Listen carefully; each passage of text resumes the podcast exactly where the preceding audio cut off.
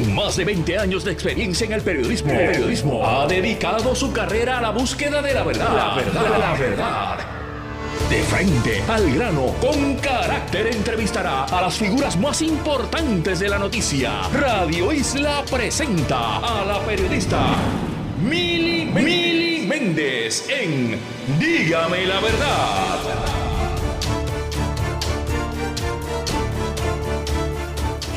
Muy buenos días, como nos saluda usualmente Mili Méndez, hoy les acompaña la licenciada Amarilis Pagán Jiménez de Proyecto Matria en este programa especial dedicado al 8 de marzo. Hoy es el Día Internacional de las Mujeres Trabajadoras y en minutos vamos a comenzar una edición especial de Dígame la Verdad. Hoy vamos a reflexionar en torno a las mujeres y sus aportaciones, también qué cosas seguimos necesitando y tendremos invitadas especiales para hablar de este tema. Así que bienvenidas y bienvenidos a Dígame la verdad y ya prontito recibiremos a nuestras primeras invitadas.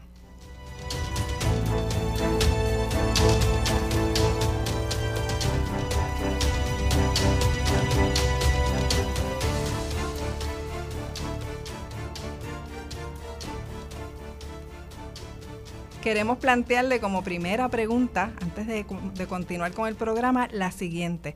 ¿Qué mujeres han movido sus vidas desde su infancia? ¿Qué mujeres están en su, en su entorno que mueven las comunidades, que mueven los espacios familiares, que mueven el planeta? Porque de eso se trata esta edición especial de Dígame la verdad y queremos que nos pongan esas contestaciones en los comentarios en nuestra transmisión a través de la página de Facebook para nosotras poder ir viendo y comentar al respecto. Si quieren participar de este 8 de marzo también de maneras alternativas, bueno, pues la primera, con nosotras aquí hoy, más adelante durante el programa, vamos a leer una reflexión nacional que Matria está convocando y que atiende ese lema que hemos escogido este año de las mujeres movemos el mundo. Pero además hay otras actividades que se van a estar celebrando durante el día y que vamos a ir anunciando durante el programa. La primera que le dejamos por aquí para que la pongan en su agenda es la manifestación de la coalición 8 de marzo a las 4 de la tarde frente al Departamento de Recursos Naturales. Allí puede presentarse con su camiseta violeta y participar de una convocatoria que atiende temas que para nosotras son importantes también. El lema de esa convocatoria es justicia verde, la justicia de las mujeres es la justicia verde. En esa manifestación entonces se van a atender temas relacionados con el derecho a un ambiente saludable, a un ambiente en el que podamos las mujeres vivir en paz, en los derechos económicos y sociales y, ¿por qué no? Ya que estamos hablando de lo verde, ya ustedes saben que los pañuelos verdes también simbolizan el derecho de las mujeres a acceder a sus derechos sexuales y reproductivos, incluido el aborto, y todo eso es parte de la manifestación de la tarde de hoy. En cuanto a los temas que para nosotras son importantes desde Proyecto Matria, bueno, pues muchísimos de ellos. Más adelante va a estar con nosotras la doctora Carmen Milagros Vélez Vega. Ella es catedrática en la Escuela de Salud Pública y va a trabajar con nosotros precisamente lo que se llaman los determinantes sociales de la salud, que no tiene que ver con medicina estrictamente como pudiera pensar alguien, eso tiene muchísimo que ver con el entorno en el que las personas se desarrollan, a qué servicios esenciales acceden, qué oportunidades tienen en sus vidas y cómo la carencia o la pobreza o la privación tiene un efecto marcado en las vidas de todas y todos nosotros. Nos vamos a enfocar hoy en, ese, en cuanto a los determinantes en las mujeres, en las mujeres de Puerto Rico. Luego nos acompañará Yanis Soliván eh, de Casa Juana Colón. Yanis es parte de esa organización que es aliada de Proyecto Matria y vamos a hablar sobre el estado de los derechos humanos de las mujeres en Puerto Rico algo que tenemos que mirar todos los días porque todavía las mujeres no tenemos todos nuestros derechos humanos garantizados. Y luego vamos a tener esa reflexión que hemos compartido con los grupos que se inscribieron en las redes de, Proyecto Matria, pero que la vamos a leer aquí con todas y todos ustedes como parte de una actividad que podemos compartir a nivel nacional y en la que no importa dónde usted esté, no importa con quién usted esté, si usted quiere participar de esta reflexión, solamente tiene que mantenerse sintonizada a esta edición especial de Dígame la verdad. Luego tenemos el panel de mujeres y ahí nos van a acompañar, como siempre, nuestra compañera Eda López, pero además van a estar Enid Pérez, que es nuestra coordinadora de política pública en Proyecto Matria, y la profesora Elitet Silva, catedrática de la Universidad de Puerto Rico y trabajadora social. Todo eso lo vamos a tener en esta edición especial de Dígame la verdad. Ok. Bueno, entonces, por aquí tenemos ya a Enid. Enid, siéntate por acá, vente. Y queremos enviar un saludo, un saludo bien importante a las compañeras que están en Proyecto Matria. En Proyecto Matria están nuestras compañeras trabajadoras y está también un grupo de nuestras participantes. Hay otro grupo de mujeres reunidas también en Arepa Chic y nos gustaría saber también nuevamente en los comentarios dónde están reunidas las personas que están interesadas en seguir nuestra reflexión. Nuestra compañera Enid Pérez va a estar monitoreando también esos comentarios mientras los vamos viendo. En los anuncios, vamos a comenzar con los anuncios de las distintas organizaciones. Casa Juana Colón tiene hoy a las 6 de la tarde una exposición relacionada con el tema de las mujeres y el derecho a una recuperación justa. Eso es parte de lo que van a estar viendo en el pueblo de Comerío, porque nuevamente una de las cosas que hemos querido hacer muchas de nuestras organizaciones es descentralizar la conmemoración del 8 de marzo. Y bueno, ¿qué pasa con el 8 de marzo? En lo que llega nuestra, en lo que estamos con nuestra primera invitada. Bueno, pues el 8 de marzo, que es el Día Internacional de las Mujeres Trabajadoras, no es un día para hacer fiesta, no se trata de la fiesta nacional de las mujeres, esto tampoco se trata de la guerra de los sexos, así que nadie tiene por qué estar diciendo necesitamos el Día del Hombre, porque no se trata de eso. De hecho, el Día de los Hombres es todos los días del año, porque son quienes mejores se benefician del sistema social y económico en el que vivimos. El Día Internacional de las Mujeres Trabajadoras existe como parte de una historia de luchas de las mujeres para tener garantizados sus derechos en los espacios laborales. Y se habla muchísimo de una manifestación y de unas mártires en una fábrica que fue incendiada mientras ellas estaban reclamando sus derechos y a raíz de ese evento que se señala como uno de los orígenes del Día Internacional de las Mujeres Trabajadoras, es que todos los años a nivel internacional se escoge el 8 de marzo para hablar no solamente de los derechos de las mujeres, se habla también de nuestra historia. Y en Puerto Rico la historia de las mujeres es una historia rica, es una historia maravillosa, donde podemos remontarnos al siglo XX y nuestras propias sufragistas. Y si miramos entonces esa historia desde inicios del siglo XX hasta ahora, en el siglo XXI, pudiéramos decir que las mujeres hemos ido avanzando por etapas. Uno de los primeros derechos que se luchó fue el derecho al voto. Y una vez alcanzamos el derecho al voto, nos tocó luchar por otros derechos importantes que tenían que ver con nuestros espacios familiares y nuestros espacios laborales. En 1989 se aprobó la Ley 54 para erradicar la violencia doméstica en Puerto Rico y eso fue uno de los grandes logros que hemos tenido las mujeres en nuestro país porque hasta 1989 un hombre podía asesinar a su esposa, agredir sexualmente a su esposa o a su compañera y la gente lo consideraba como un asunto del hogar nadie le daba importancia al tema e inclusive se usaba el típico refrán de los trapos sucios se lavan en casa. No fue sino hasta que el baloncelista Richie Pietri asesinó a martillazos a su esposa y tuvo una condena que meramente fue dar servicio comunitario, que se movió la opinión pública lo suficiente como para que se lograra pasar la ley de violencia doméstica, que ha pasado por muchísimas etapas. Desde sus inicios hubo un rechazo de ciertos sectores, incluyendo la policía y el propio gobierno que tenía que ejecutarla, hasta el momento en el que estamos hoy en día, donde la gente clamó por un estado de emergencia por violencia de género y donde ya la gente no tolera la violencia doméstica ni otras manifestaciones de violencia en contra de las mujeres. En esa misma década se aprobó la ley que prohíbe el hostigamiento sexual en el empleo, algo que también estaba muy normalizado y todavía al día de hoy inclusive podemos escuchar casos que llegan a los tribunales, pero muchísimos otros casos que nunca llegan. Un caso reciente y prominente fue el del el ex alcalde de Guaynabo, O'Neill, y fue un caso que hizo historia en Puerto Rico porque era una figura que se creía intocable y sí, pues fue tocable, fue removido de la alcaldía de Guaynabo y nuevamente la opinión pública demostró que ha estado en un proceso de cambio. Ya no se normaliza el hostigamiento sexual en los espacios laborales. Otros logros importantes, quizás de un poquito antes del 89, en el 1976, fue una enmienda importante al Código Civil de Puerto Rico, una enmienda que garantizó la igualdad de derechos de las mujeres dentro del matrimonio, porque hasta ese momento en nuestro país se trabajaba con la creencia de que el hombre es la cabeza del hogar, por lo tanto toma todas las decisiones y las mujeres tenían que permanecer sumisas y calladas. A partir de 1976 las mujeres entonces ganaron un espacio adicional dentro de sus casas en la toma de decisiones. Pero como la ley no siempre va de la mano de lo que ocurre en la sociedad, todos esos logros han, han requerido procesos importantes de educación, de movilización e inclusive de darle su empujoncito al gobierno para que haga lo que le toca hacer para que esas leyes sean leyes vivas, sean leyes en las que en efecto las mujeres puedan recibir un beneficio. Ya en los años 2000 comenzamos a hablar entonces de otros temas. Si ustedes notan, fue el voto, espacios equitativos en la familia, protección de nuestras vidas con la ley de violencia doméstica y en los 2000 comenzamos a hablar de desarrollo económico. Comenzamos a hablar de desarrollo económico porque nos dimos cuenta, quienes trabajábamos con las mujeres, que la falta de techo, la falta de trabajo, la falta de seguridad alimentaria colocaban a las mujeres en una posición de vulnerabilidad frente a la parte agresora e inclusive les impedía tomar decisiones para garantizar su seguridad, su bienestar y el de su familia. Yo creo que todas y todos aquí tenemos la imagen del Departamento de la Familia removiendo niñas y niños de casa por pobreza. Así que una mujer que sabe que vive en una situación de pobreza muy probablemente va a tolerar distintos eventos de violencia por temor a perder a sus niñas y niños. Algo que es un círculo vicioso y que sabemos que tenemos que combatir, que tenemos que erradicar de nuestra sociedad. Además de comenzar a hablar de desarrollo económico en los 2000, comenzamos a hablar también de participación política.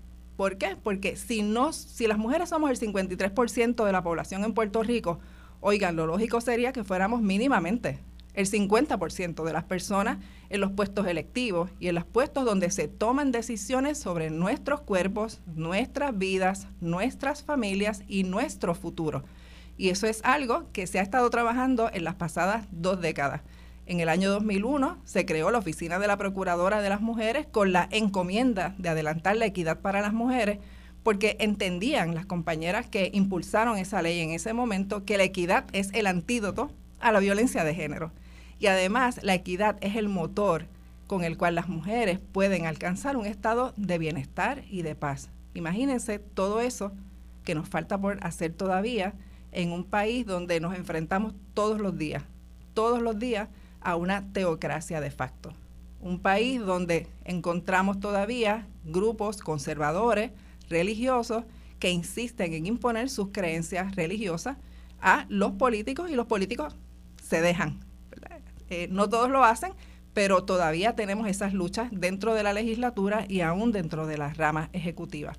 Así que bueno, pues nuevamente, un 8 de marzo es una fecha en la cual miramos toda esa historia de la cual les acabo de hablar y en la cual también miramos qué cosas nos faltan por hacer. Y cuando miramos las cosas que nos faltan por hacer, tenemos que decir que la tasa de feminicidios en Puerto Rico, el número de eventos de violencia de género que siguen reportándose, las agresiones sexuales, el acecho, inclusive trata humana, porque en nuestro país hay trata humana, pues sabemos que tenemos mucho trabajo y que este trabajo no le corresponde solamente a las organizaciones, no le corresponde solamente al gobierno, es un trabajo que requiere la interacción de todos los grupos sociales. Y esa interacción de todos los grupos sociales, por supuesto que va a requerir también diálogos y conversaciones que pueden ser incómodas, incomodísimas, pero hay que tenerlas, porque si no tenemos esas conversaciones, esos diálogos en todos nuestros espacios familiares, comunitarios, laborales, políticos, no vamos a lograr llegar a los consensos sociales que necesitamos para garantizar que las mujeres tengan las mismas oportunidades que los hombres y que se reconozca que tenemos necesidades especiales, necesidades diferentes a las que puede tener un hombre que tienen que ser atendidas en los distintos espacios. Todas y todos podemos poner nuestro granito de arena para que haya un país mucho más abierto a las necesidades de las mujeres, un país que sea mucho más sensible a la realidad de las mujeres y un país en el que las mujeres puedan vivir con esperanza y con solidaridad hacia otras mujeres. Es parte de lo que nos queda en esta agenda del 8 de marzo del 2023. Así que bueno, por ahí va nuestra línea en el día de hoy, nuestra línea de trabajo en este programa especial y el tema de los determinantes sociales de la salud, el tema que tiene que ver también con desarrollo económico, lo quisiéramos profundizar con la doctora Carmen Milagros Vélez Vega. Estoy esperando que la puedan conectar por teléfono para entonces iniciar el diálogo con ella. Ya está Mili en... Hola. Hola, hola. Saludos, saludos. Eh, Bienvenida, Mili. Gracias por estar con nosotras hoy. Muchas gracias y un saludo muy especial a todas las mujeres que luchan todos los días en este país, sobre todo a las mujeres que nos cuidan, a las mujeres que nos cuidan en las distintas organizaciones que velan por las, las personas que son sobrevivientes de violencia, que son eh, que están en condiciones vulneradas. Las mujeres son afectadas más negativamente en cuanto a los determinantes sociales de la salud. Y los determinantes sociales de la salud son las condiciones en las cuales las personas nacen, viven, trabajan, existen, mueren. Y estas condiciones, no, estas condiciones nos alejan o nos acercan de las oportunidades de estar saludables, de vivir en salud. Estas son las condiciones que vulneran a las mujeres. Las mujeres no son vulnerables, son vulneradas por las condiciones sociales. Para las mujeres vemos en la salud pública también unas disparidades marcadas en enfermedades, sobre todo cuando comparamos con mujeres que tienen mayor acceso a los recursos necesarios para vivir en salud. La pobreza es el mayor problema, pues determina el acceso a otros recursos.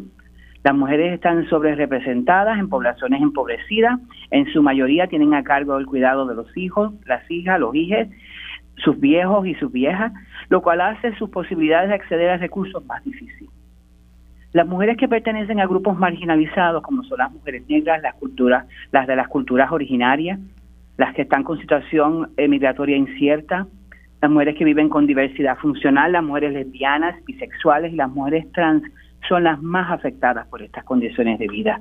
Y esto no se debe a algo constitutivo de estas mujeres, sino de las condiciones sociales de desigualdad que permean en las políticas públicas y privadas en nuestra sociedad. Son determinantes la desigualdad en paga por el mismo trabajo, la falta de acceso a una vivienda digna, que vemos aumentar desde los huracanes Irma y María y los terremotos del sur, la falta de acceso al cuidado digno de los hijos de las, hijas y de los viejos, la discriminación por las diversidades humanas antes mencionadas, como es el color de piel, la diversidad funcional, la orientación sexual, la identidad de género y estatus migratorio, solo para mencionar algunas. A esto le sumamos el aumento alarmante de violencia de género que llega hasta las consecuencias fatales y la indiferencia y pasividad del gobierno en atender esta, esta la emergencia más significativa de nuestros tiempos. Porque esta violencia de género no solo afecta a las mujeres, según la salud pública el daño es sistémico, y va a cada nivel de la sociedad, comenzando por la familia, la comunidad, el país. El problema de violencia de género es un problema de país, es de todos. Este gobierno, luego de comprometerse a implementar una educación con perspectiva de género, rompió su compromiso en aras de ganar unos pocos votos que ponen en riesgo el bienestar presente y futuro de mujeres y niñas. Está siendo una está siendo una alternativa salubrista, sistémica, que permite que podamos transformar nuestra sociedad en una más equitativa y justa. Está también la situación de las mujeres como cuidadoras en nuestra sociedad, que quedan invisibilizadas de las políticas públicas, mediante las cuales se podría hacer justicia y crear condiciones para mejorar los determinantes sociales de la salud. En este país y a través del mundo son las mujeres las que en su mayoría se encargan del cuidado de los menores, las personas enfermas y envejecidas. Sin embargo, no existe una remuneración o apoyo que permita que estas mujeres continúen haciendo el trabajo que el país necesita mientras descuidan su propia salud. Necesitamos políticas públicas que tomen en consideración que lo que no es igual no es ventaja y crear programas e iniciativas que visibilicen estas desigualdades, estas inequidades, para ofrecer la oportunidad a cada niña y mujer de que su vida no está destinada a condiciones de inequidad y violencia y que solo se recuerden una vez al año. Mili, y me gustaría, me gustaría, porque todo lo que estás diciendo es tan importante y yo no quiero que la gente pierda un detalle de esto. Entonces me gustaría puntualizar algunas de las cosas que tú has ido comentando. Por ejemplo, el hecho de que todavía se presume o se asume que las mujeres somos quienes cuidamos y cómo eso tiene un impacto en nuestras vidas aunque no tiene un beneficio económico para nosotras, ni se contabiliza a nivel de, economía, ¿verdad? Cuando en Puerto Rico se habla del Producto Bruto, nadie toma en cuenta las horas que invierten las mujeres en los cuidos. Y me gustaría, lo, lo puntualizo, porque cuando se habla de los cuidos, la gente lo que se imagina es quizás... Eh, una, una mujer que está cuidando a su mamá encamada o una mujer con dos niños pequeños en su casa y no se dan cuenta de lo que eso implica en términos de trabajo. Si las mujeres dejáramos de cuidar, si las mujeres dejáramos de cuidar a los niños y niñas, si las mujeres dejáramos de cuidar a las personas viejas, ¿qué tú crees que pasaría en Puerto Rico, bueno, y en el planeta, si las mujeres dejáramos de cuidar? Bueno, sería caótico, imagínate, porque hay mujeres, como tú dices, que cuidan a sus, a sus padres, gente que cuida a sus hijos, hay gente que cuida a ambos.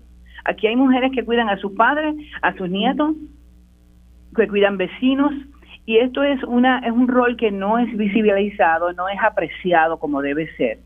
Y, y, tiene las consecuencias de que esta mujer que está asumiendo toda esta carga y que muchas de ellas trabajan asalariadamente también, encima de todo esto, eh, eh, tengan que dar el todo por el todo y descuidar su propia salud. Hay investigaciones que claramente señalan hacia cómo el cuidador, la cuidadora en este caso, es de su salud es mejor en la medida, ¿verdad?, que pasa el tiempo que está en estas condiciones donde es el, el, bienestar de otro el que precede el suyo. Aquí aquí hay, hay y hay este en ¿verdad? lugares y jurisdicciones donde se reconoce eso y por ejemplo, cuando las mujeres eh, eh, paren un hijo, tienen un año completo con un salario para cuidar de ese bebé, para tener ese primer año de desarrollo con ellos que tienen también este, licencias para cuidar a su, a su familia, a las personas que necesitan de ese cuidado, porque se aprecia que ese tiempo que asumen, que ese estrés que viven, es algo que debe ser no solo reconocido, pero remunerado para, para poder entonces atender estas, estas otras condiciones como son, por ejemplo, el tú tener que vivir en pobreza y no tener una vivienda adecuada, no tener transportación adecuada, no tener acceso a un plan médico y no tener acceso a la educación y otras y otros determinantes sociales de la salud que se ven afectados cuando la persona está viviendo en condiciones de pobreza y no tiene acceso, ¿verdad? Eh, eh, ¿verdad? Está solita en ese proceso de cuidar. De hecho, cuando se habla de, de la pobreza de las mujeres, uno de los conceptos que se utiliza es el de privación. ¿verdad? Porque es más que no tener dinero, es no tener acceso a las cosas que necesita para estar en bienestar, como muy bien tú mencionas. Y cuando miramos las oportunidades de entrar al mercado laboral, pues precisamente en estos días está sobre la mesa en discusión la, decisión de la jueza Taylor Swain revocando ¿verdad? o anulando la última reforma laboral que intentaba darle algunos derechos a, la, a nuestra clase trabajadora en Puerto Rico y quienes están en esa clase trabajadora y sufren la pérdida de derechos, bueno, pues las mujeres, ¿verdad? sí. Ahí vemos un ejemplo de esa falta de atención en las políticas públicas, de esa, de esa falta de preeminencia de esto, de este rol, que ciertamente estas, estas mujeres están, están haciendo el trabajo del Estado, de cuidar del bienestar de las personas que necesitan apoyo, que necesitan, que están en condiciones más vulneradas. Y lo están haciendo sin recibir ningún paga y lo están haciendo a costa de su propia salud que es lo que nosotros vemos muy frecuentemente. A veces la cuidadora se muere antes que la persona que están cuidando. Y una de las cosas que nosotras hemos visto en nuestra experiencia en Proyecto Matria es que a veces nos encontramos con mujeres que quieren trabajar, que son brillantes, brillantes, inteligentísimas, pero no encuentran cómo entrar al mercado laboral porque no hay una infraestructura de apoyo que les permita seguir cuidando y trabajando. O sea, no hay cuidos infantiles en horarios extendidos. No hay servicios de cuidadoras para personas viejas eh, con, con pagos accesibles o sufragados por el Estado no hay un sistema de transporte colectivo. Entonces nos encontramos en, en una situación en la cual podemos tener un alto número de mujeres queriendo entrar a la fuerza laboral, no meramente por el ingreso, por un asunto de desarrollo personal, ¿verdad? De, de, desarrollarse plenamente. Y no lo pueden hacer porque cada vez que lo intentan se encuentran con una pared invisible, bueno, y a veces no tan invisible, que las empuja de nuevo hacia las casas. Y empujarlas hacia las casas es empujarlas al aislamiento económico, social y político, inclusive. Y es claro, y es claro esto cuando nosotros vemos el costo de los cuidados en este, en este país. Aquí en los 90 y al principio del 2000 había una, un programa de child care, eh, de, de cuidado al niño, que era administrado por ATFAN, donde había más de 200 centros de cuidado a través de la isla para personas que tenían escasos recursos económicos. Todo eso se fue. Aquí apenas quedan dos o tres eh, poquitos Head Start, poquitos este centros donde alguien que quiere eh, ingresar, ¿verdad? Eh, a veces hasta estudiar para poder ingresar a la fuerza laboral no tiene quien, no tiene, no puede conseguir un cuidado de calidad para sus hijos e hijas, ¿verdad? Porque ¿verdad? es parte de, de la responsabilidad que la sociedad injustamente le impone a las mujeres también es, es la absoluta responsabilidad sobre los hijos, las hijas y los hijos, ¿verdad? Eh, y su bienestar y su malestar son todos, ¿verdad? Eh, eh, a consecuencia de lo que ha hecho o no ha hecho, ¿verdad? La mujer que está a cargo de estos, de estos niños o de estas niñas. Sin embargo, no existen políticas que permitan, que ayuden a que esta mujer pueda, como tú bien dices, salir a la calle, tener un, un trabajo digno, poder modelar a sus hijas lo que, ¿verdad?, es, luchar, ¿verdad? Y, y, poder recibir una, una remuneración justa que le permita vivir decentemente.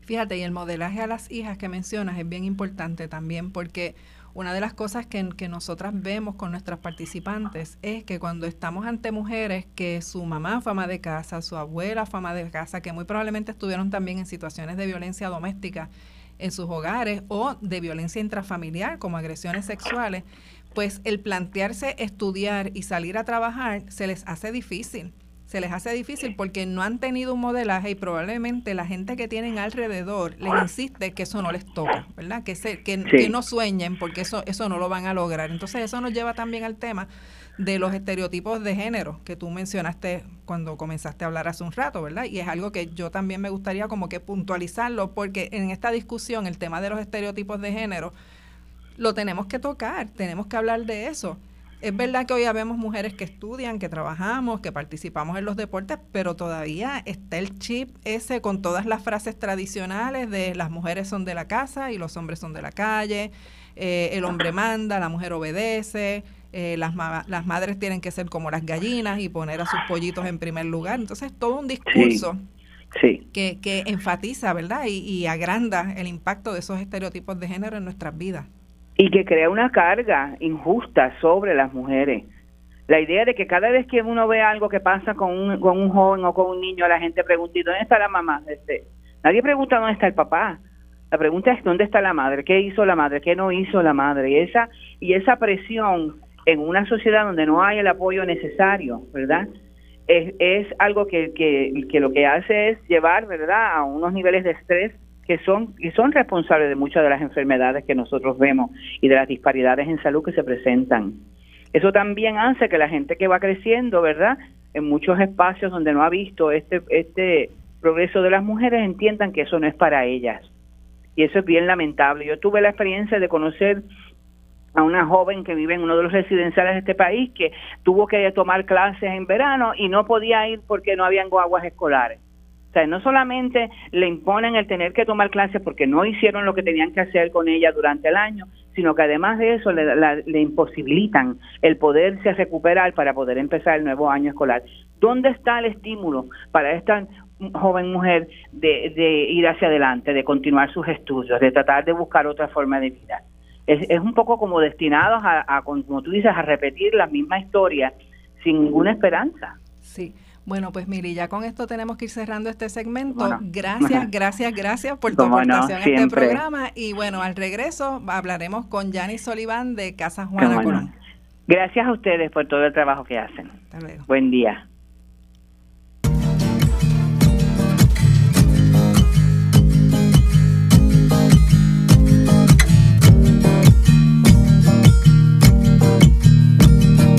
Sigo cruzando ríos, andando selvas, amando el sol. Cada día sigo sacando espinas de lo profundo del corazón. En la noche sigo encendiendo sueños para limpiar con el humo sagrado cada recuerdo.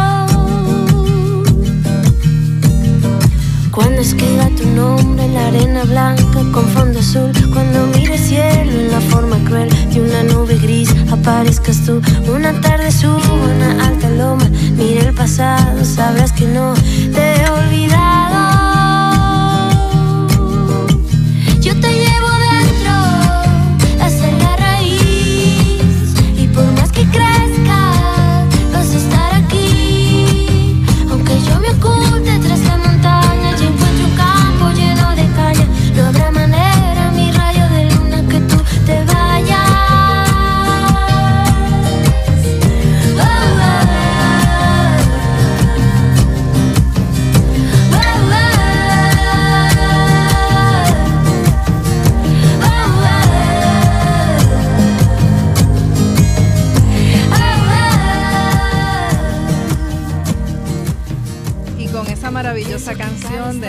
Que se llama Hasta la raíz, retornamos a Dígame la verdad.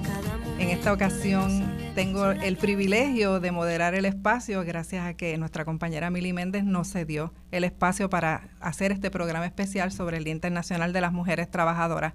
Y me acompaña ahora una compañera muy querida para mí, es Janice Sullivan Roy de Casa Juana Colón. Casa Juana Colón está en Comerío. Janice, ¿estás en línea? Hola, sí, saludos. Bienvenida, bienvenida. gracias. Eh, contenta de, este, de esta oportunidad de visibilizar el centro de la isla. Pues claro que sí, eso me parece bien importante porque precisamente cuando hablamos del Internacional de las Mujeres Trabajadoras queremos visibilizar a todas las mujeres, no solamente las mujeres que tienen trabajos asalariados, no solamente las mujeres de cierta clase social o que están en zonas metropolitanas, las mujeres rurales existen y tienen situaciones muy particulares. Y me gustaría, junto contigo, dar una mirada al estado de los derechos humanos de las mujeres en Puerto Rico y plantearnos la siguiente pregunta, ¿verdad? ¿Cómo se refleja en las vidas de las mujeres la pobreza y cómo esa pobreza es violencia desde tu perspectiva, desde tu experiencia en Casa Juana, en el centro de la isla? Mira, yo creo que lo primero que quiero mencionar rapidito es que para que la gente tenga idea de lo que estamos hablando, cuando uno analiza el censo de comerío, por ejemplo, y esta realidad se, se replica en muchos espacios de la isla, la pobreza tiene rostro de mujeres, por ejemplo, en Comerío se habla de un 69% de, de personas bajo el nivel de pobreza, pero cuando analizamos esa pobreza, el 96% son mujeres. Y un dato interesante es que también está atado el asunto al concepto de raza, son mujeres negras, las más empobrecidas también. Eh, ¿Cómo se refleja eso también eh, en lo que atendemos en la casa y lo que visualizamos desde aquí? Cuando hablamos de, de, de pobreza, estamos hablando de falta de acceso falta de acceso a recursos eh, básicos, como por ejemplo eh, la vivienda digna, el acceso a la salud, la seguridad, eh, acceso a la salud, a una seguridad alimentaria, inclusive el acceso a, poder estar pendiente de los hijos e hijas de nuestras participantes, que sabemos que eso es un tema también bien violento y que es parte, ¿verdad?, de la situación de las mujeres y que, y que si tenemos una buena educación podemos tener una movilidad económica también. Y por último, cuando miramos la parte de servicios como tal de lo que nos llega, eh, en el centro de la isla, por ejemplo, las mujeres ni tan siquiera tienen a veces eh, recursos para atender sus, sus situaciones legales, eh, porque muchos de los servicios se concentran en el área metropolitana o simplemente no existe, no hay, o hay muy pocos o no existen en esta zona, como por ejemplo abogados y abogadas, psicólogos y psicólogas que tengan que puedan atender, pero que también tengan una mirada de perspectiva de género que es necesaria para no revictimizar a nuestras participantes. Mira, Yanis, y para que la gente tenga una idea, Comerío es parte de la región judicial de Aybonito. Y de entre Comerío y Aybonito no hay transporte público, lo que quiere decir que una mujer que tenga un caso que atender en el Tribunal Superior de su región judicial tiene que buscar PON si no tiene auto propio con todo lo que implica tú tratar de conseguir PON cuando vives en pobreza y toda la gente alrededor tuyo lo que tiene son carros que a veces están hasta sin malvete.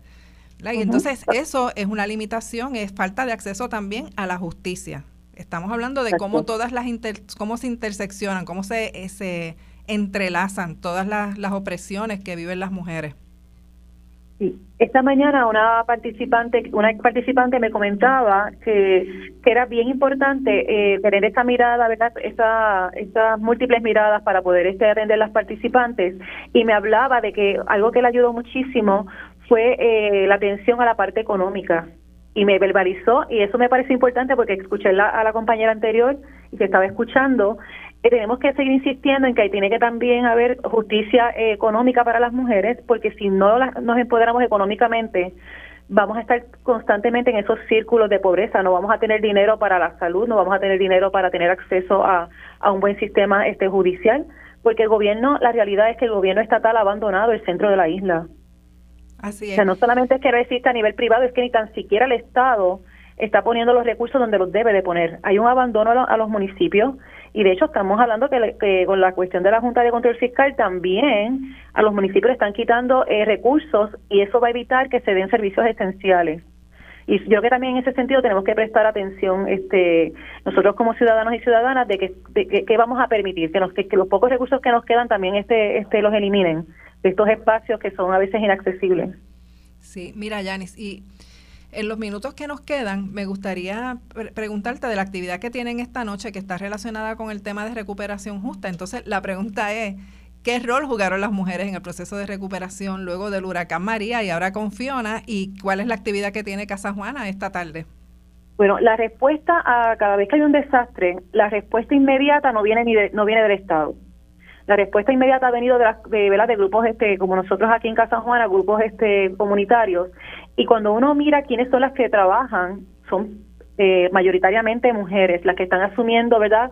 Eh, el enfrentar este el desastre y recuperarnos del desastre. Así que con esta mirada y con la preocupación que tenemos de que los fondos de recuperación se, se asuman desde la necesidad de la comunidad, eh, tuvimos eh, un proyecto que se llama Fotovoz, que va a durar tres años, donde tenemos liderato comunitario, en este caso fueron mujeres, eh, mirando lo que pasó en Comerío, la necesidad apremiante, y ellas determinaron que era la, la vivienda y el acceso a la salud, que también está atado. Cuando uno ve esa, esa exhibición que se va a presentar esta noche a las, eh, a las 6 de la tarde en la Casa de la Cultura aquí en Comerío, que todo el mundo está invitado para ¿verdad? tener esa mirada y esa reflexión, nos damos cuenta que si no tenemos una vivienda digna, tampoco la salud eh, es accesible, porque aquí en Comerío, como en muchas partes de la isla, tenemos eh, una viviendas en situaciones, este, en condiciones veces que raya hasta lo infrahumano, ¿verdad? Así que eh, nosotros queremos que con esta exhibición eh, se entienda que en todo Puerto Rico, no solamente en Comerío, hay que poner los ojos en, en que esos, fondos de recuperación se pongan donde donde amerite, ¿verdad? Donde esté la, necesidad real. No puede ser para crear este paseos, no puede ser para crear parques. Eso es importante, pero no es la prioridad y no es lo que vivimos las mujeres como prioridad. Exacto, y dentro de todo este proceso también hemos notado la dificultad de los grupos comunitarios, incluyendo grupos de mujeres, para insertarse en la toma de decisiones sobre qué hacer con esos fondos de recuperación o cómo agilizar los procesos. Y eso me parece importante que, que, lo menciones porque si estamos hablando de justicia económica, dentro de ese concepto de justicia económica está también el tener procesos de recuperación justo, algo que ha sido reclamado por otras organizaciones aliadas a Matria y a Casa Juana, organizaciones de mujeres, y es interesante porque han sido voces de mujeres las que principalmente han estado tocando este tema. Bueno, Yanis, pues te agradezco muchísimo tu participación en, en el programa. Gracias por, por, tu aportación, que es maravillosa. Gracias por visibilizar las mujeres de Comerío. E invito a quienes nos están escuchando a que busquen las redes sociales Casa Juana Colón y a que si tienen la oportunidad se den, se den la cita y vayan esta tarde a las 6 de la tarde al pueblo de Comerío a esta maravillosa exhibición que estoy segura que va a ser importante para nuestros corazones. Nuestros pues corazones hay que alimentarlos para poder seguir en la lucha. Sí, te agradezco también, este Amarilis, toda la lucha que das y ¿verdad? todo este apoyo que nos das como organización, que Casa Juana eh, eh, está siempre bien agradecida de la aportación de Proyecto Matria y de, y de tu figura, que es importante para este país. Así que seguimos. Claro que sí. Un abrazo. Un abrazo. Pienso que cada instante sobrevivido al caminar y cada segundo de incertidumbre momento de no saber son la clave exacta de ese tejido que ando cargando bajo la piel. Así te protejo. Aquí sigues dentro. Yo te llevo dentro. Hasta la raíz. Y por más que crezca, vas a estar aquí. Aunque yo me oculte tras la montaña y encuentre un campo lleno de. Está entreabierta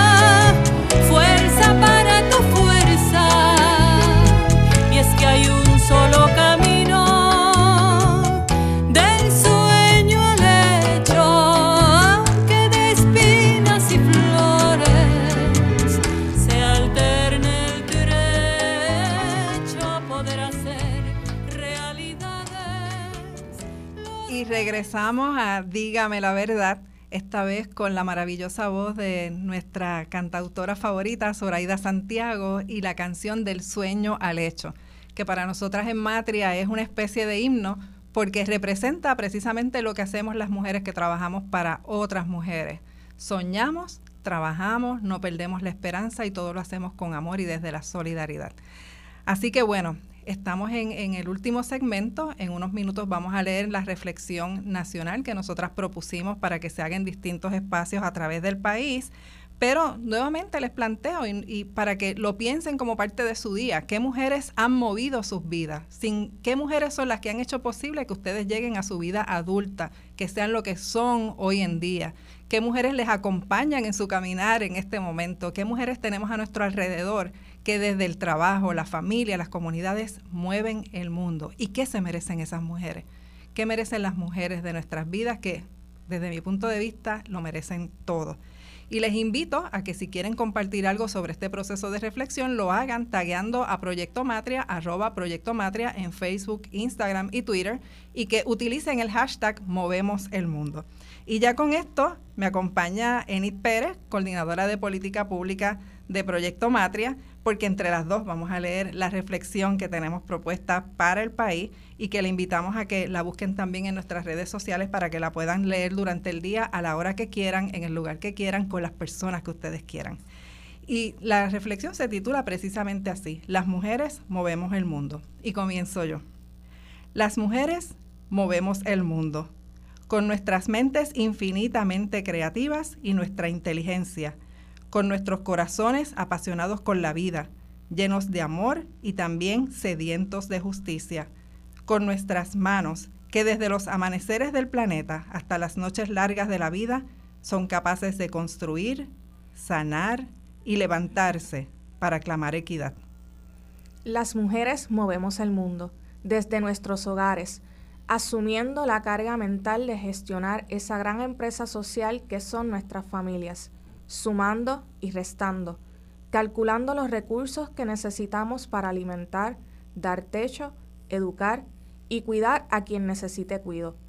Aunque no nos paguen, aunque nos golpee el machismo y sepamos que nuestro trabajo tiene el valor de preservar la vida, aunque temamos por nuestras vidas y se juzguen nuestras maternidades. Las mujeres movemos el mundo, desde las comunidades, organizando solidaridad frente a la pobreza y los desastres que nos abaten, a veces naturales, a veces sociales. Lideramos, alimentamos, creamos redes de comadres y amamos más allá de nuestras familias. Movemos el mundo desde ahí, desde las bases del país, aunque sepamos que no siempre nos verán, aunque sepamos que luchamos contra una maquinaria que es gigante y que pretende devorar todo lo que amamos, los campos, nuestra niñez, nuestra gente vieja, nuestro futuro colectivo. Luchamos porque amamos. Las mujeres movemos el mundo. Desde nuestros espacios laborales hacemos malabares para asumir las dobles y triples jornadas. Estudiamos, nos preparamos, abrazamos desde nuestro poder de soñar la idea de que tenemos derecho a brillar. Sabemos que no hay tarea muy pequeña ni tan grande que nos supere Trabajamos en los campos, aunque a veces las barreras nos abrumen, aunque tengamos que sobrevivir al hostigamiento sexual, aunque se espere que sonriamos cuando se nos agrede o se nos invisibiliza.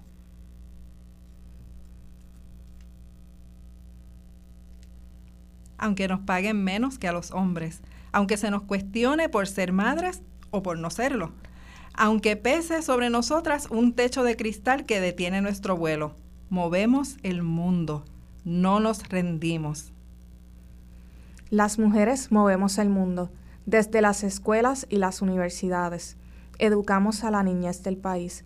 Soñamos con el futuro de nuestra niñez y lo defendemos. Damos letras y palabras, números, historias, ciencia y conciencia a quienes serán el futuro del país.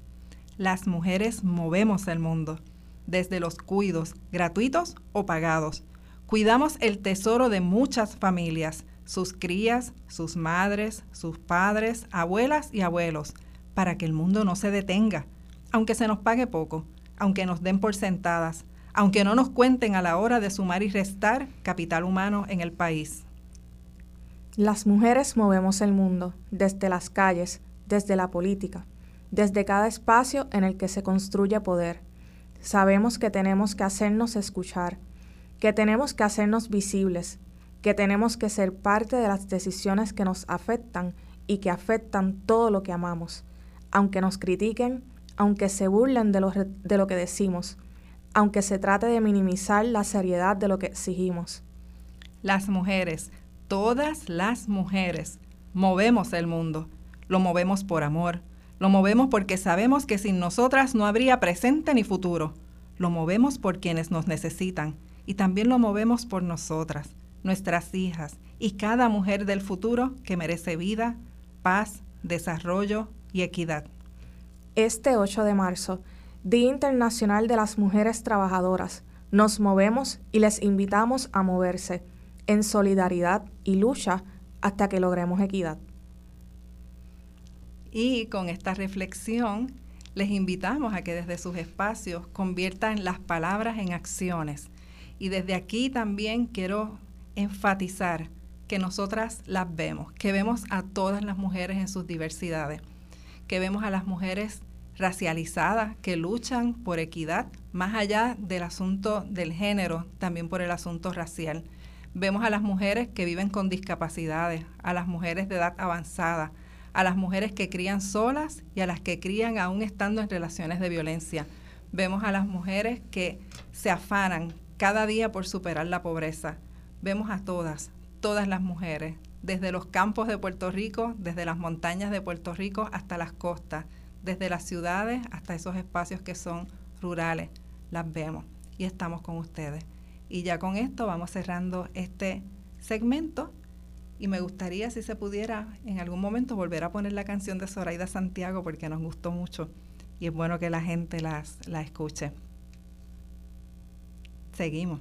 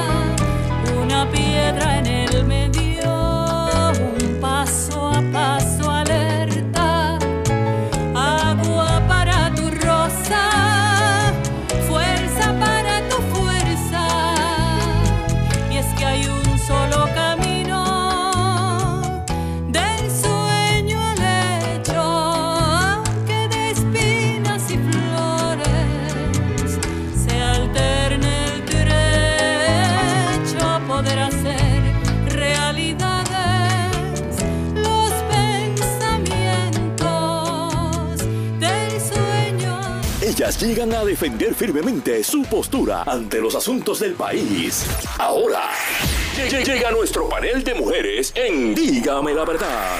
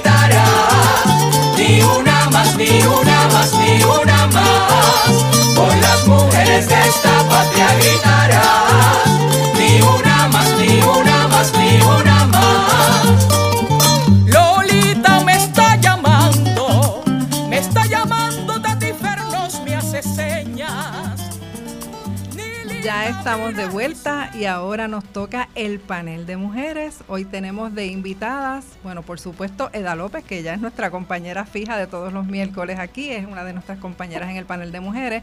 pero se suman la profesora Elitet Silva y como les mencioné hace un rato también nuestra compañera coordinadora de política pública en Matria, Enid Pérez. Y comenzamos con esa maravillosa canción en la que se habla de todas las mujeres boricuas y además fíjense que el último nombre que se mencionó fue el de María Dolores Fernó, que es una de nuestras grandes mentoras en el feminismo en Puerto Rico y una muy amada compañera de lucha que ya no está con nosotras en cuerpo, pero definitivamente en espíritu, porque su legado fue grande. Un muy buen día para recordarla también. Así que bueno, saludos compañeras. Eda, ¿qué tal? Pues buenos días a Marilis, a ti, a Elitet y a Enid. Un abrazote bien apretado a las tres y disfrutándome del programa que, que has tenido durante el día de hoy, extraordinario. Gracias. Y Elitet, ¿qué tal? ¿Cómo estás? Gracias por estar con nosotras. Hola, buenos días a Marilis, mis amadas, Enidi y Eda, y feliz de estar con ustedes y tener una reflexión importante sobre el rol de las mujeres en este país que amamos y que habitamos. Y bueno, pues una segunda bienvenida en esta segunda parte del programa a nuestra compañera Enid Pérez. Buenos días a todas las compañeras y a las personas que nos están sintonizando por Facebook y por radio también. Así es. Y bueno, compañeras, si escucharon parte del, del programa, en la primera hora, una pregunta que yo le estaba planteando al público y que se las planteo a ustedes para iniciar esta sección es ¿qué mujeres movieron sus vidas? Vamos a ver, ¿quién quiere animarse? Eda. Wow. este, mira, yo creo que a mí me, ancló y me transformó y me ha guiado, ¿verdad? Durante toda mi vida, la primera vez que yo vi a Lolita Lebrón, que fue cuando en televisión cuando vino a enterar a su a su hija, la única hija que le quedaba. Eh, tengo que decir que también hay una compañera que yo quiero muchísimo y que ha sido mi guía en toda la lucha política y, y feminista, y eh, María de Luz de Santiago, a quien le debo muchísimo agradecimiento y a quien admiro muchísimo, porque eh, durante el tiempo ¿verdad? que yo estuve activa como secretaria de Asuntos de las Mujeres, era mi aliada incondicional y eso yo nunca lo voy a olvidar. Pero yo tengo una mujer muy importante en mi vida, que, que es la que es mi todo en términos políticos, eh, de, de análisis, de sensibilidad, de todo, y es mi mamá. Mi mamá eh, crió a cinco crías, un hombre y, y cuatro mujeres, y nos crió con perspectiva de género enfocada en la equidad. Por eso se me hizo menos doloroso desaprender cómo practicar la equidad desde mi activismo. Yo creo que esas tres son pilares en mi vida. Excelente, Eda. Excelente. Elitet, cuéntanos qué mujeres movieron tu vida o la siguen moviendo al día de hoy. Pues mira, definitivamente es una es una pregunta capciosa, Marilis, porque hay tantas mujeres que nos han acompañado, que me han acompañado eh, en mi caminar. Mm, Yo pienso que, que hay mujeres que ni se imaginan, ¿verdad? El impacto profundo que maravilloso que tienen sobre nosotras. Y para mí, eh, mis profesoras en la, en la Universidad de Puerto Rico fueron bien importantes, particularmente en la Escuela Graduada de Trabajo Social Beatriz Lasalle. Eh, algunas de ellas me acompañaron eh, en el proceso de nombrarme, de nombrar mi propia historia, de aprender y desaprender y también de sanar. Eh, pero hasta el día de hoy, una de las personas más importantes en mi vida eh, es mi mamá, precisamente. Mi mamá, eh, que con las herramientas que tenía hizo mucho y más. Una mujer trabajadora, mamá de seis hijos e hijas, eh, en un contexto de vida muy particular, también desde la sobrevivencia. eh, y creo que ella ha sido bien, bien importante para mí, al igual que mis abuelas. Y las que me inspiran a seguir este trabajo eh, son mis hijas, mis hijas Lina y Lara. Eh, mañana Lina cumple 13 años, así que lucho con todas las fuerzas de mi ser para, para que Lina y Lara puedan tener un mejor mundo. Así es. Enid, Bueno, pues eso es una pregunta como que emociona mucho también un día como hoy, así que yo pienso en, en, en varios escenarios. En el familiar, pues definitivamente mis ancestras, mi mamá, mi abuela, bisabuela, mi hermana, mi hija. Y en el nivel profesional, pues eh, creo que todas esas mentoras y, y compañeras de lucha en el activismo, pero también esas mujeres que tocan nuestras vidas desde el espacio de servicio, cada una ha, tenido como ese eh, espacio de conexión con lo que nosotras trabajamos día a día, porque es un proceso de acompañamiento, no, nosotras no estamos diciéndole lo que van a hacer, así que cada una inspiran y son personas que, que nos han dejado también un legado muy importante en nuestras vidas. Muy bien, pues en mi caso yo tengo que mencionar, por supuesto, también como dice Enid, nuestras ancestras. Pero yo amo particularmente a mi abuela, que crió sola a nueve muchachos y fue una mujer agricultora, abuela Juana, que fue inspiración para mí porque sin ella yo no hubiera sabido las privaciones que atraviesan las mujeres cuando viven en pobreza y todos los estigmas sociales a los que son sometidas cuando son Hola. jefas de familia. Y tengo que señalar también a, a- a mi mamá, a mis tías, pero sobre todo a las participantes de Matria.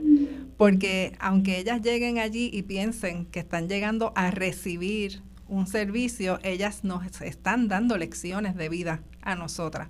Así que ellas han movido mi mundo de manera inimaginable. Y por supuesto, pues mi hija, y voy a ser abuela, así que con más razón tengo que luchar por la equidad de las mujeres, porque todavía no sé si es nieto o nieta, pero lo que sea merece un mundo de paz. Y entonces, bueno, pues en un día como hoy, ustedes saben que los, los periódicos amanecen llenos de noticias de toda índole, desde las tradicionales celebraciones con flores, globos y almuerzos, que están totalmente fuera de, de foco a la hora de, de lo que a la hora de ver lo que significa el 8 de marzo, hasta noticias que pueden ser preocupantes porque nos hablan de la situación actual de las mujeres en Puerto Rico.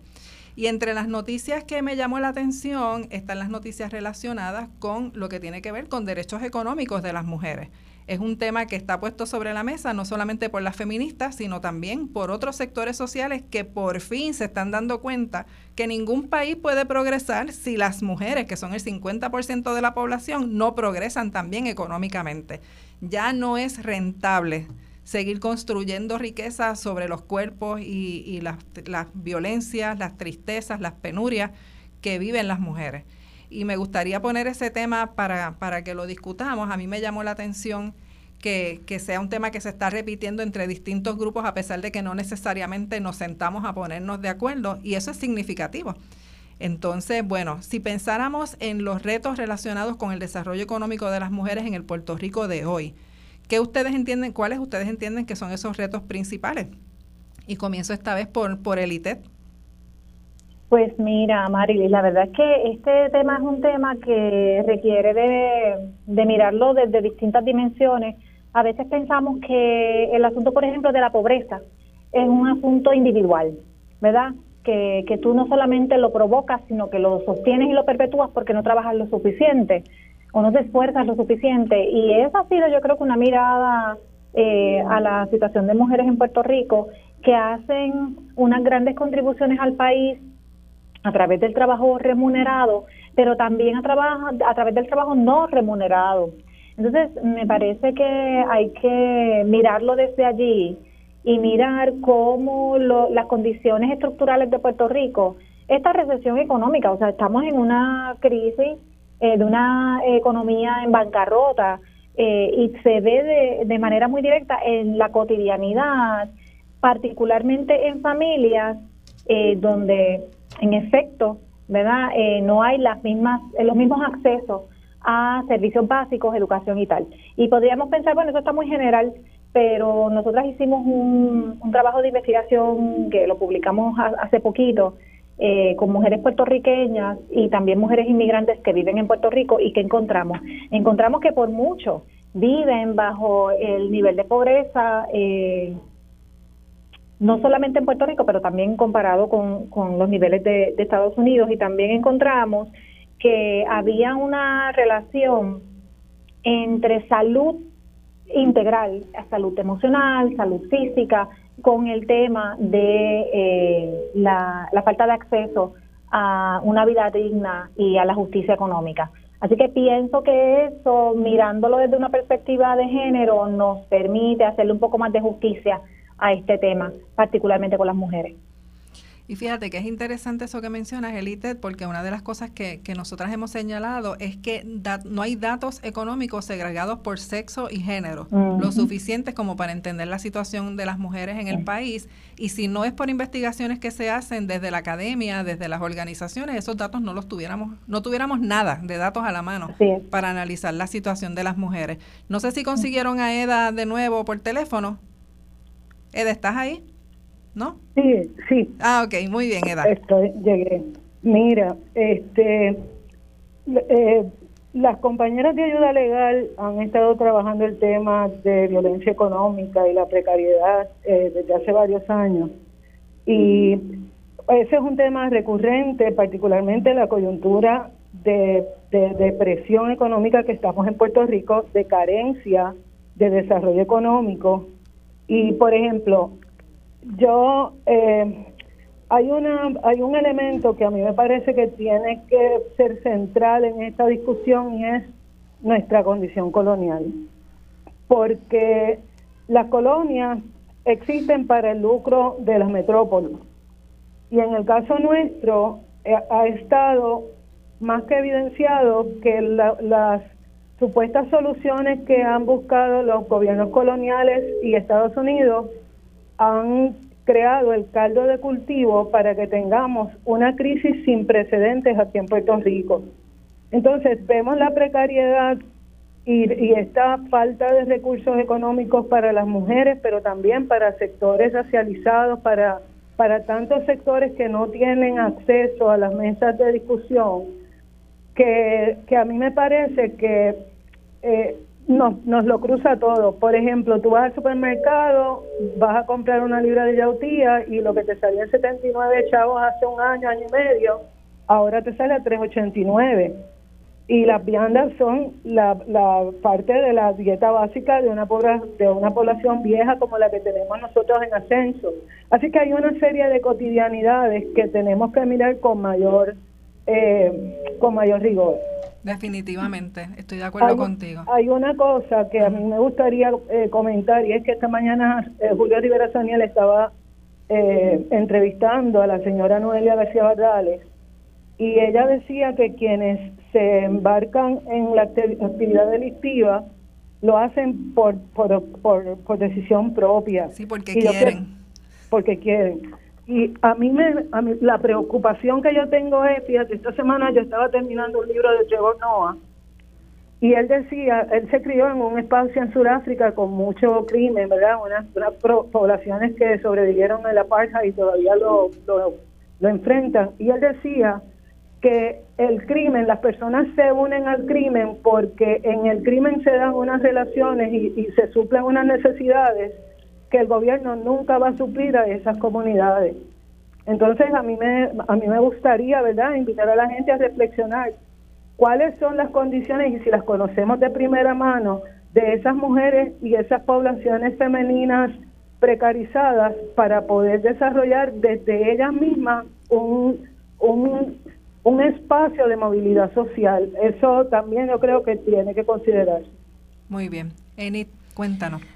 Fíjate, estoy pensando mucho en, en lo que han dicho las compañeras, pero también, ¿verdad? El trabajo que hacemos desde materia de política pública, cómo en estos últimos años, bueno, y, eh, durante mucho tiempo, las políticas públicas han ido dirigidas no a responder las necesidades de las mujeres y cómo lo que ya hemos alcanzado han buscado restringirlo. Eh, me parece que es importante que mencionemos una de las cosas eh, que hemos estado diciendo en la mañana de hoy sobre el trabajo no asalariado de las mujeres, el no remunerado. Eh, mm, todavía no se reconoce. Recientemente tuvimos el proyecto de ley PS 223 que radicó María de Lourdes Santiago y que el gobernador vetó. Y ese proyecto de ley era para empezar a cuantificar el trabajo no remunerado de las mujeres. Así que cuando empezamos a ver eso desde las políticas públicas, que se invisibiliza eh, ese trabajo que hacemos las mujeres luego de nuestras jornadas la- asalariadas o que no tenemos un- una jornada eh, asalariada y solamente no asalariada, estamos viendo cuál es la prioridad, que no somos nosotras. Y eso eh, incide también en todos los determinantes sociales de la salud, como decía esta mañana eh, la compañera eh, Carmen Vélez, que hablaba entonces cómo afecta eh, tanto el tema de vivienda, salud, seguridad eh, y vivir en bienestar y en paz. O sea, las mujeres no tienen en este momento un acceso a todos los determinantes de- sociales de la salud de una manera adecuada porque nuestras políticas públicas van contrarias a lo que nosotras necesitamos y tampoco podemos opinar porque nos, en muchas ocasiones nos eh, ponen el escollo para que no opinemos sobre temas porque entienden que son temas que deben opinar solamente los hombres. Bueno, lo increíble es que hay temas relacionados exclusivamente con los cuerpos de las mujeres y a veces hay paneles en las que en los que todos los deponentes son hombres. ¿verdad? Así así de increíble pueden ser las situaciones que vivimos las mujeres que pareciera como de una película de terror. Pues bueno, en torno a este tema económico, a mí me parece también importante eh, puntualizar la- las intersecciones de las opresiones que Eda lo acaba de mencionar, ¿verdad? Y en Arroz y Habichuela, cuando nosotras hablamos de las intersecciones de las opresiones, estamos hablando de cómo una mujer puede vivir en este, este territorio que compartimos, esta matria que compartimos, que se llama Puerto Rico, de mejor o peor manera según las características con las que cargue encima, según su color de piel, según su edad, según su estado de salud, si tiene alguna discapacidad, dependiendo si es madre o no es madre, si lo eligió o si, o si tuvo que ser madre aunque no quisiera, dependiendo de dónde viva. Todas esas son circunstancias que determinan cómo una mujer vive la realidad en el país y eso hay que aprender a verlo. Y yo coincido que debe haber espacios en los que esas mujeres tengan voces. Y además de eso, también están todos los estereotipos de género relacionados con temas económicos, porque mal que bien, el dichoso refrán ese de que la mujer es de la casa y el hombre es de la calle nos sigue persiguiendo. Entonces yo he escuchado feministas decir, in- inclusive de mi generación, decir, bueno, nue- nuestra- nuestras madres y nuestras abuelas nos dijeron que podíamos hacer todo lo que quisiéramos y nosotras lo que entendimos es que tenemos que hacerlo todo. Y ahí entonces nos cayeron las segundas y las terceras jornadas, porque es la jornada laboral, la jornada familiar y la jornada de activismo, cuando queremos ir más allá de las cuatro paredes de nuestro hogar. Y todo eso, todo eso está relacionado también con el tema económico, aunque no, aunque algunas personas no lo quieran ver así. Una mujer que tiene oportunidades adecuadas de desarrollo económico es una mujer que va a tener sus necesidades básicas cubiertas, que va a tener mayores probabilidades de salir de situaciones de violencia doméstica o agresión sexual, acecho, porque va a tener acceso a otros recursos. Y es una mujer también que muy probablemente herede una tradición de desarrollo económico, de aspiraciones, de sueños que se pueden cumplir a sus niños y a sus niñas. Según la gente rica hereda a sus hijos su riqueza, la gente pobre, si no si no recibe los apoyos que necesita para salir de la pobreza, lamentablemente le hereda a sus niñas y a sus niños esa pobreza con todo lo que eso implica desde un punto de vista de derechos humanos. Y bueno, pues tenemos que derrotar los estereotipos, tenemos que cambiar nuestra mentalidad y entender que las mujeres pueden ser o deberían poder ser lo que quieran ser, pero para que eso pase tiene que haber una infraestructura social y gubernamental que las apoye. Ahí es donde entran las políticas públicas, pero además las políticas públicas le tocan al Estado, la acción social nos toca a nosotras, en nuestras casas, en nuestras comunidades, en nuestros espacios. Y esa discusión sigue siendo importante, espero que la podamos continuar durante el año. Para Matria, esto va a continuar como parte de nuestra conmemoración del 8 de marzo en un coloquio de desarrollo económico, comunitario y feminista que vamos a tener el próximo 30 de marzo a las 9 de la mañana. Les invitamos a que se conecten a nuestras redes para más detalles.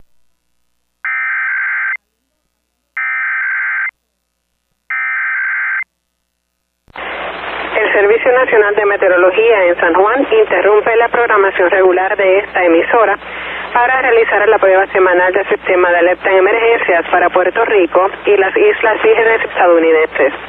Durante situaciones de emergencias, esta alarma será activada. La prueba se realiza los miércoles entre las 11 y 12 del mediodía, si las condiciones del tiempo lo permiten. De no ser así, se llevará a cabo el próximo día con buen tiempo. The National Weather Service in San Juan has interrupted the normal broadcast to conduct the weekly test of the emergency alert system for Puerto Rico and the U.S. Virgin Islands. During emergency situations, this alarm will be activated. This test is conducted every Wednesday between 11 and 12 noon. If weather conditions are unfavorable, the test will be done the next good weather day. Now we return to our regular programming. Ahora regresamos a nuestra programación regular.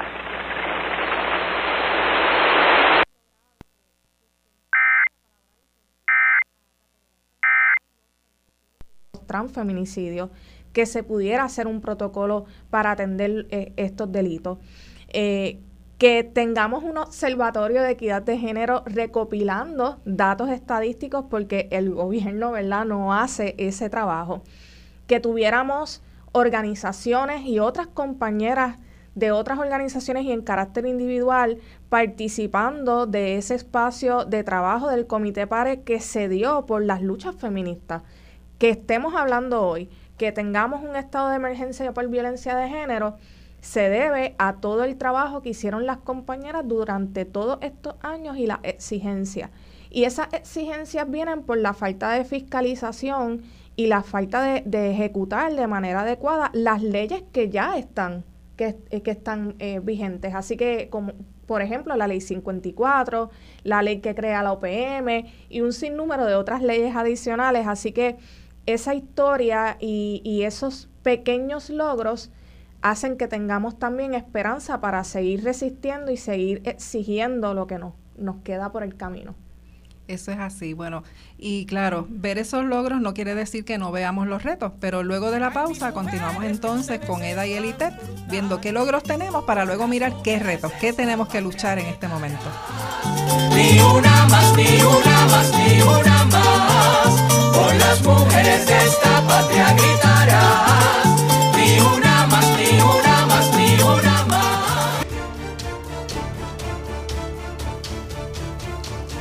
Supuesto, Mili Méndez presente en energía y en, el apoyo maravilloso que nos ha dado para que este programa se diera hoy.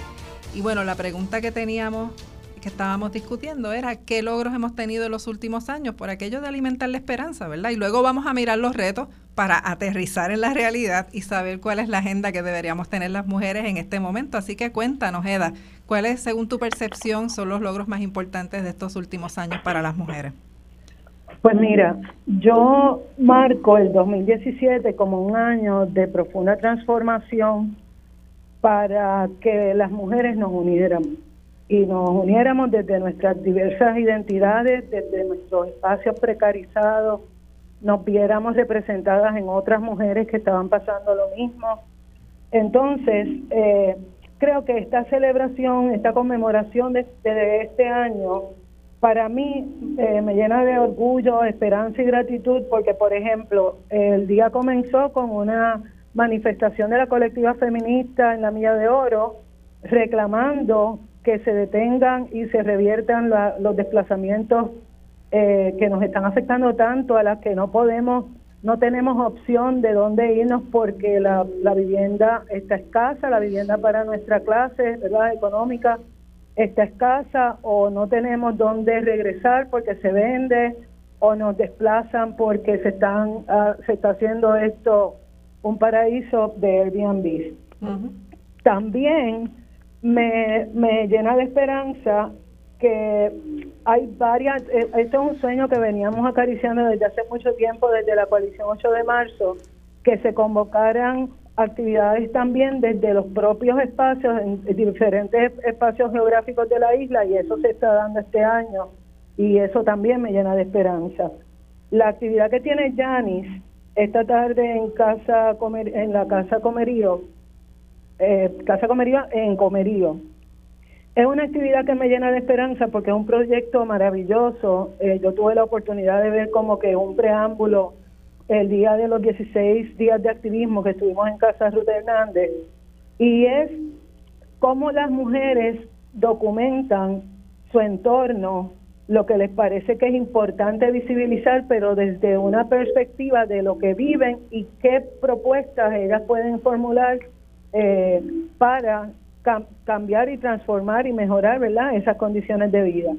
En el carácter muy personal, me llena muchísimo de, orgullo, gratitud y esperanza también que Adriana Gutiérrez, la nueva secretaria de Asuntos de las Mujeres y Género del PIB, eh, pudo lograr convocar a 250 mujeres pipiolas para una actividad este sábado en Guayanilla.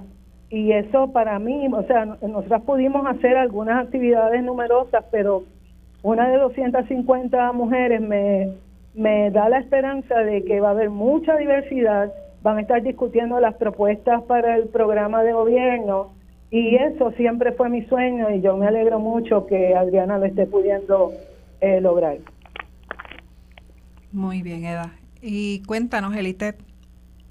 Pues mira, yo, yo pienso que en Puerto Rico tenemos que sentirnos bien orgullosas de no solamente de hacer camino, sino también de ensancharlo, porque hemos sido referentes en diversas áreas, desde el, desarrollo de política pública de avanzada, no solamente en Puerto Rico, sino también en el Caribe y en América Latina. Eh, la ley 54, con, ¿verdad? con todas las conversaciones que hemos tenido de, de todos los matices que tiene, es una pieza de legislación de avanzada. Eh, al igual que otras piezas de, de legislación que se han potenciado gracias a mujeres importantes, tú mencionabas a Marilis, a, a nuestra querida Tati Fernós, eh, también me parece que en términos de educación hemos marcado caminos, si miramos las estadísticas, ¿verdad? En términos de, del componente demográfico de las universidades, sabemos que somos mujeres las que eh, estamos aquí formándonos para contribuir a este país. Eh, de la misma manera, mm, me parece que en términos comunitarios hemos tenido unas, eh, unas contribuciones importantísimas en el desarrollo de nuestras comunidades y Eda hablaba del 2017. Yo pienso en el 2017, eh, en el paso de, de, Irma y María en los terremotos durante la pandemia y cómo las mujeres se han podido organizar no solamente para responder, sino también para sanar eh, eh, estas experiencias traumáticas que hemos vivido como país. También siento que en términos de investigación eh, social en Puerto Rico ha habido unos avances y unas contribuciones eh, en diversas áreas relacionadas desde las áreas STEM, que son la, las áreas de disciplina que tienen que ver con tecnología, matemáticas, e, etcétera, hasta eh, temas de educación, comunicaciones, ciencias sociales. Pero para mí lo, lo más hermoso, eh, haciendo una mirada histórica, ha sido cómo han florecido muchos espacios eh, para acompañar mujeres que eh, también por la violencia estructural que hay detrás eh, hemos tenido que sobrevivir las violencias de género, eh, la presencia de la Casa Protegida Julia de Burgos, por ejemplo, esa presencia histórica, la presencia de Matria, la presencia de Siempre Vivas en Mayagüez y ahora Siempre Vivas Metro en Río Piedras eh, y muchas otras organizaciones que apoyan y que trabajan desde una perspectiva de mm, participación eh, y una perspectiva feminista, a mí me da esperanza. Así es, Elite. A mí me da esperanza todo lo que ustedes han mencionado y también tengo que puntualizar algo que a mí me permite mantenerme en este trabajo sin, sin rendirme, sin querer quitarme, y es el poder atestiguar cómo los discursos sociales han ido, han ido cambiando. Ciertamente tenemos que reconocer la presencia de un sector conservador con un discurso muy violento en contra de las mujeres y particularmente en contra de las feministas y defensoras de derechos humanos, pero al margen de ese sector existe también todo un consenso social de que la violencia en contra de las mujeres ya no es ya no es algo que querramos tolerar, ¿verdad? Y eso es un cambio importante porque en el 89 asesinaban a una mujer y a nadie le importaba. Y cuando comenzó la ley 54, los policías ni siquiera querían coger la querella y a nadie le importaba. Y ya sí nos importa. Nos importa tanto que la gente cada vez que tenemos estos eventos clama por justicia y se une a manifestaciones y va a los sitios y acompaña a las víctimas.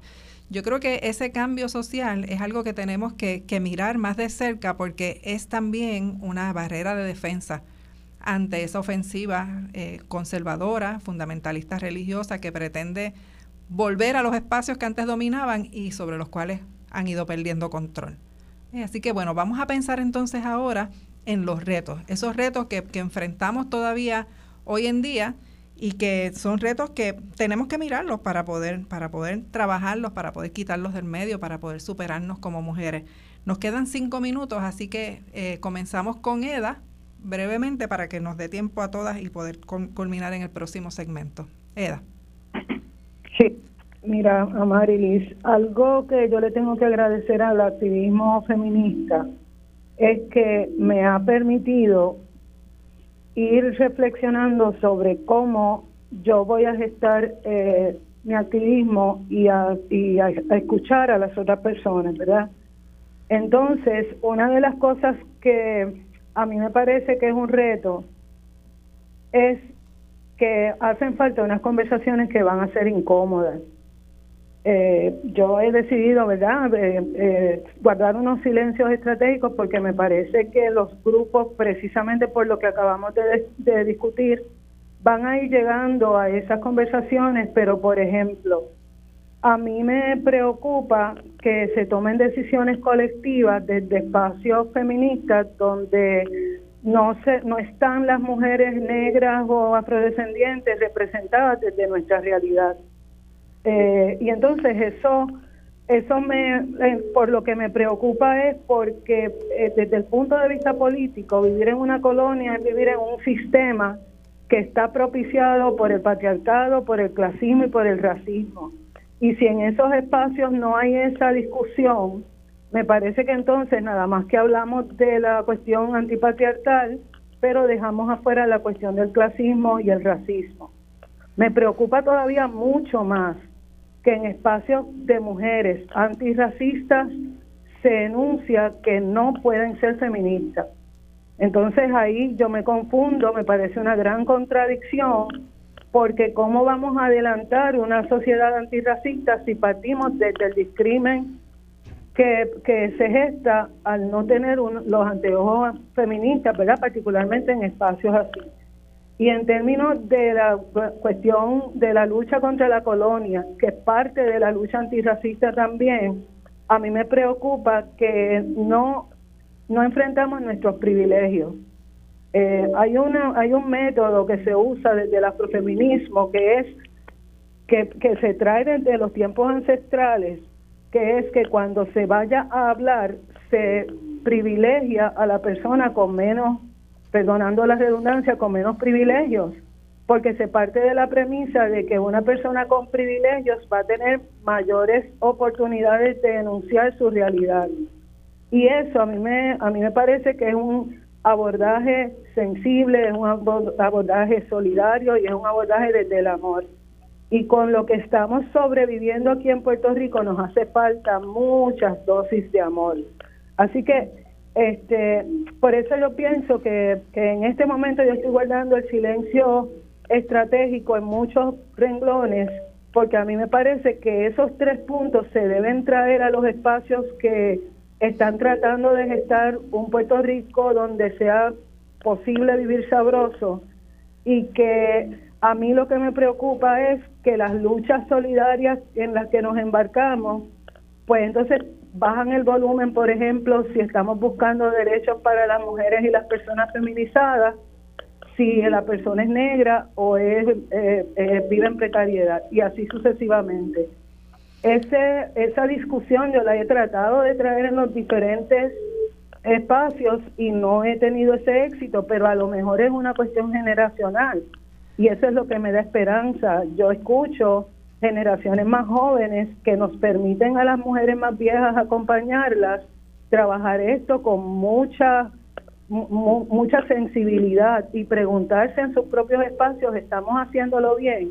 Así que a mí me parece que a pesar de que es un reto para las que llevamos trabajando muchos, muchos años, también es una oportunidad para que miremos cómo vamos a gestarlo, porque en esos tres renglones que yo estoy mencionando, en los tres, el Estado es indolente, no, no escucha nuestros reclamos y yo te voy a decir una cosa, aquí la mayoría de, la de las personas o somos mujeres o somos personas negras o afrodescendientes o somos personas que vivimos en la precariedad. Bueno, pues Eda, pausamos y al regreso, Elitet, espero tu opinión. Pinches mías, con pinches mías que crían y perrean solas. En bikini o en batola y hasta desnudas combaten la macharranería. Ya llegaremos al día, a ese día que podremos quebrar, el patriarcado quebrar y la violencia machista que nos oprime. Será sublime soltar la trenza y bailar. Y regresamos, ya estamos en el último segmento del panel de mujeres que hoy ha estado dedicado al 8 de marzo, Día Internacional de las Mujeres Trabajadoras. Reitero mi amor, mis abrazos, mi solidaridad a todas las mujeres de nuestro país, pero particularmente a las participantes de Proyecto Matria, mis amadas compañeras que están hoy trabajando y superándose como lo hacen todos los días, soñando, porque es importante soñar. Así que bueno, Elitet, me gustaría escuchar tu opinión sobre los retos que enfrentamos las mujeres hoy en día. Pues mira, Marilyn, quisiera un poco reconfigurar eh, mi respuesta y convertirlo mm, en sueños para que se transformen. Eh, creo que en Puerto Rico nos falta eh, camino. Ciertamente hemos hecho camino, hemos ensanchado camino. Siento que necesito un buen rato para decir todo lo que pienso que poder, de, ver la- las cosas que necesitamos para ensancharlo, pero definitivamente me parece que como sociedad nos falta el poder articular de manera clara eh, esta visión que tenemos, por ejemplo, de la, de la desigualdad, de la inequidad y de las violencias de género para desnaturalizarla y replantearnos la posibilidad de desaprender eh, cómo manejamos esto. Eh, me parece que a pesar de que hemos caminado mucho y creo que hemos como, como sociedad rearticulado algunas eh, algunas concepciones erróneas respecto a la inequidad y la violencia, eh, todavía nos queda trabajo en pensar no solamente en la respuesta, sino también en asuntos que tienen que ver con prevención de las violencias de género, porque tienen una implicación muy cercana en la vida de las mujeres eh, y de las niñas. Así que esa insistencia en tener conversaciones importantes con todos los sectores de la sociedad, incluyendo las niñas y la juventud, para mí es un área que necesitamos fortalecer. En ese sentido nos falta inclusión. También sigo la línea de EDA respecto a cómo traemos a la mesa a todas las personas que necesitan ser parte de la conversación porque tienen algo importante que aportar. Y una de esas poblaciones que precisamente hoy se celebran 20 años de existencia del Centro de la Mujer Dominicana, una de las poblaciones son las mujeres inmigrantes en nuestro país. Me parece que han hecho una contribución histórica, hacen unas contribuciones todos los días de sus vidas en, eh, en el país receptor que es Puerto Rico, pero también vinculadas a través de las remesas y de otros tipos de apoyo a sus eh, países de origen. Eh, y me parece que hace falta eh, mayor visibilización de ese trabajo. De hecho, estoy súper contenta de compartirles que pronto se publica eh, el libro sobre las experiencias de mujeres inmigrantes en Puerto Rico y eh, sus caminares respecto a las violencias de género. Eh, finalmente creo que eh, estamos en una buena posición, no solamente de pensar en cómo adelantamos políticas públicas relacionadas a los derechos de las mujeres, sino también en el repaso de las políticas existentes y cómo las estamos implementando. Me parece que nos hace falta voluntad política para mirar lo que ya hemos eh, pensado una y otra vez y convertir ese discurso y esa retórica en acción. Así que ciertamente queda camino por recorrer, pero como tú decías, Amarilis, cuando nosotros tenemos de frente a mujeres que luchan pese a tantas circunstancias y por encima de tanto, eh, tenemos que soñar y soñar juntas para realmente ser inclusivas y, y también acercarnos un poquito más a ese sueño que no es irreal de la erradicación de las violencias de género particularmente. Así es, Elite. Enid. Pienso en varias cosas, y tres fundamentales. Número uno, que se pueda reconocer ya la violencia económica como una de las manifestaciones de violencia eh, de género hacia las mujeres. Eh, que también tengamos, ¿verdad? Ese, ese reto mayor es seguir defendiendo los derechos sexuales y reproductivos de las mujeres en nuestro país cuando todavía tenemos proyectos de ley en la legislatura eh, buscando restringir ese, ese derecho y que sigan radicando proyectos de ley porque pues No se es- cansan. no se cansan. Eh, defender nuestra ley 54 porque también siguen radicando proyectos de ley para enmendar de distintas formas esa ley 54 sin ni tan siquiera consultar eh, compañeras y, y- y voces que han tenido la, la experiencia de trabajar con la ley 54 desde la base.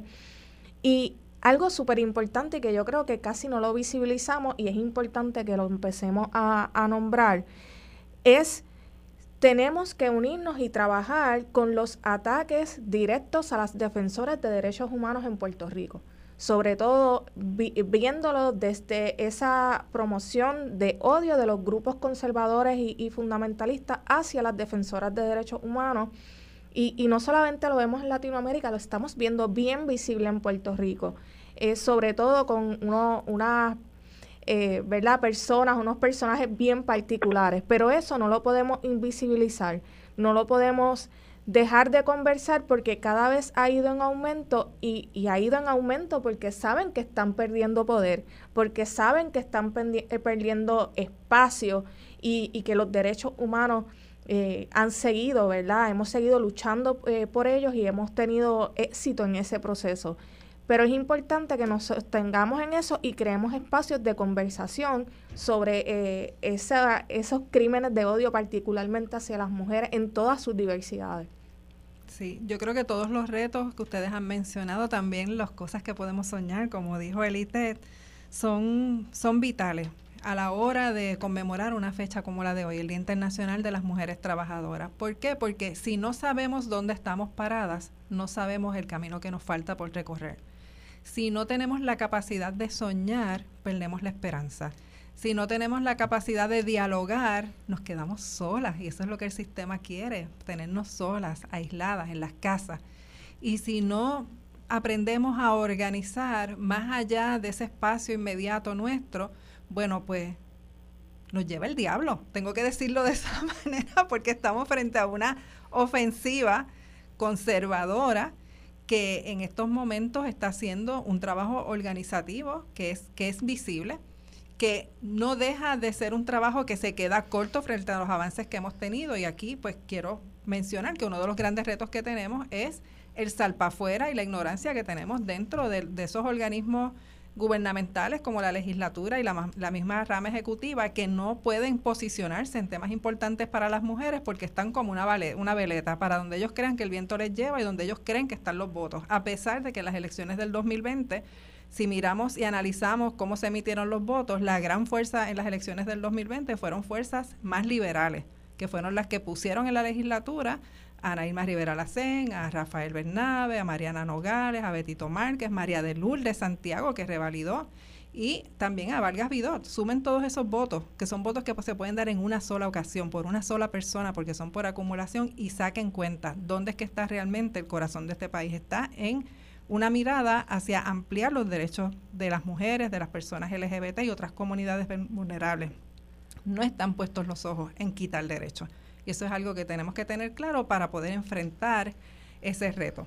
Y bueno, pues ya estamos cerrando nuestro programa. Agradezco infinitamente a Elitet Silva, a Eda López, a Enid Pérez el haber compartido este espacio del panel de mujeres conmigo. Agradezco a Mili Méndez darme la oportunidad de moderar este espacio hoy. Eso es una aventura, ha sido una aventura, algo nuevo para mí. Y quiero aprovechar para anunciar también una última actividad que creo que deberíamos tener en agenda y es que este sábado 11 de marzo, desde las 9 de la mañana, el Colegio de Abogadas y Abogados de Puerto Rico va a tener una conmemoración del Día Internacional de las Mujeres y van a tener conferencias, talleres, orientaciones legales y venta de productos confeccionados por mujeres empresarias. De hecho, va a estar el carretón de Arepa Chic allí vendiendo arepas para quienes no han podido ir a Caguas a probarlas. Eso, eso es parte de las celebraciones de esta semana. Si buscan en las redes sociales van a encontrar que hay muchísimas otras actividades celebrándose y todas son concentradas en la idea de que las mujeres tenemos derecho a disfrutar de nuestros derechos humanos plenamente, a vivir seguras, felices. Y eso es parte de lo que le queremos dejar hoy. Así que cerramos con otra canción y será ya entonces hasta una próxima ocasión. Gracias por escuchar. Lolita me está llamando, me está llamando Tati Jennifer nos me hace señas. Risueña, también risueña veo a Luisa Capetillo. Y en los ojos tienen brillo Isabelita y Doña Blanca Canales. Esas son mis generales, mis mariscales de guerra que así me gritan. Recuerden mujeres boricuas, ay mis mujeres que ustedes están